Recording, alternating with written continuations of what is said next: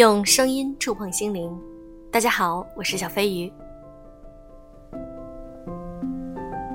希望我的电台节目以及我的声音能够带给你一些触碰心灵的感受。不知道大家最近有没有看由海清和童瑶主演的《新居》这部电视剧？这部剧的剧情有很多生活的观念，嗯，上了热搜，值得讨论。今天呢，我们来讲《新居》里面的一个点：富养的女儿为什么婚姻不幸呢？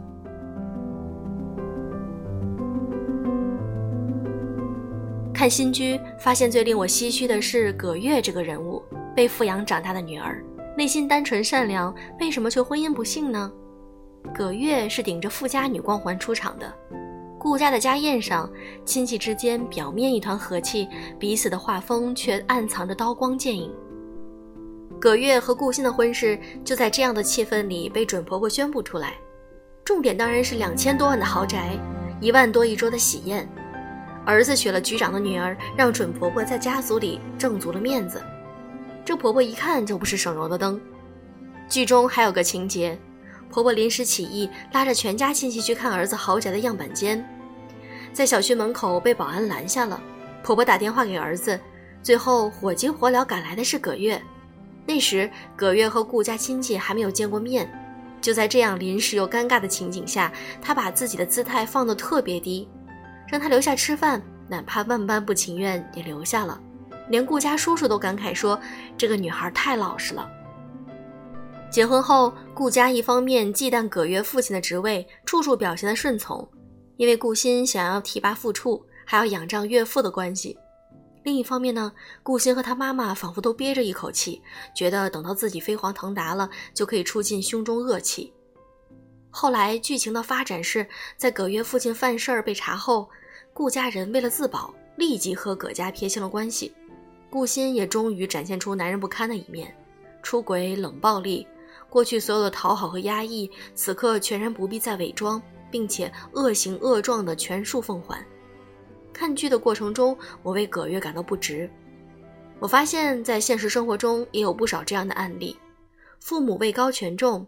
悉心富养长大的女儿，内心纯良，有不错的学识和教养，乖乖听从父母的安排嫁人，却往往婚姻不幸。这样的故事并不新鲜，但老套的故事里往往暗藏着普遍的人性规律。追根究底，我觉得还是葛月父母的观念出了问题。第一，靠权力吸引和控制别人，最终遇到的都是势力凉薄的人。葛月的结婚对象是父亲一手安排的。葛父为什么能够看中顾欣这个人呢？我猜想一下，因为顾欣在单位里表现得很优秀，有上进心，并且听话顺从，外表也不错，家庭背景也简单，这是符合葛父选择女婿的标准的。事实上，这样的男生大概率也是比较受女生欢迎的。顾欣有个前女友，是校花级的大美女，两人恋爱多年，但认识葛月之后，顾欣很快决定跟葛月结婚。葛月对顾欣最大的吸引力是父亲手中的权力，这一点葛家人都心知肚明。葛父的心里也很有意思，一方面他觉得可以在事业上帮助顾欣，为他前途铺平道路，有点培养接班人，肥水不流外人田的意思；另一方面，他手里的权力是诱饵，也是筹码，可以用来控制顾欣，让他有所忌惮，才能够对自己的女儿好。我以前常常疑惑，为什么男人得到了好处却不懂得感恩？后来我想明白了，用权力吸引来的都是势力凉薄的人，他们本来就是没有爱，只有对权力的渴望，让他们愤怒的并不是失去自尊，而是为了向上攀爬，不得不舍弃掉人性中所有的美好的部分。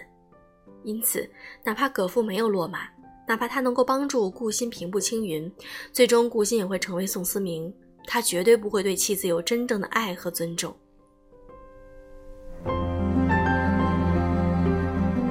第二，对女儿的过度保护是一种短视，也是对女性的轻视。葛月的父母爱她吗？我认为是爱的。他们不仅把女儿富养长大，为她提供最好的物质，还殚精竭虑为她安排好婚姻。可是，这样的爱和过度的保护背后，也暗藏着一种隐秘的心理，那就是他们不相信女儿可以选择好自己的人生伴侣，必须依靠父母的眼光和资源才能够过好下半生。现实中，很多父母对女儿也是过分担忧和保护，一个典型的表现就是，很多人不忍心让孩子看到人性太多的阴暗面，不忍心让他经历任何的坎坷与挫折，恨不得为他安排好顺风顺水的一生。可是，这样的女孩会像葛月一样，丧失掉自我意识和对人性最基本的判断。第三，对婚姻的妥协是传统观念赋予女性的弱势心理。剧中的葛月从一开始就知道顾欣并没有多爱自己，刚结婚时他就发现了顾欣和前女友还见面。怀孕产检，顾欣本来答应陪她一起去，却临时因为心情不好放她鸽子。婆婆对她更是挑三拣四，话语之间常有不满和讥讽。这一切，葛月都隐忍了。不仅隐忍，她哪怕自己受了委屈，没有被善待过，却依然对婆婆和丈夫全方位的周全。她始终在婚姻中妥协。这样的态度反而让婆家变本加厉。我发现很多女性也是这样的，婚姻中总是习惯性妥协，为了一份所谓的世俗圆满，这是传统观念赋予女性的心理弱势。很多家境优渥、经济独立的女性也很难避免。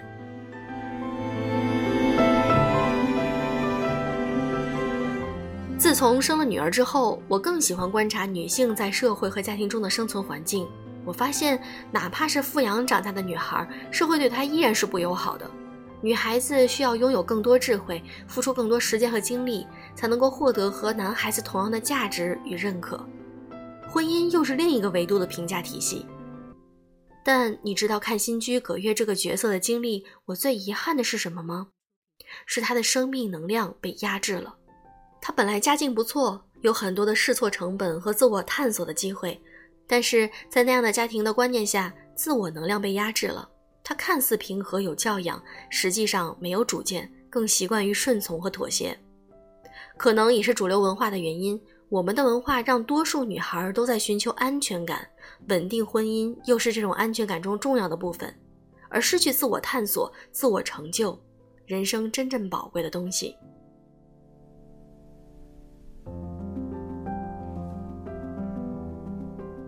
这篇文章让我想起了波伏娃说过的一句话：“男人的极大幸运在于，他不论在成年还是在小时候，必须踏上一条极为艰苦的道路。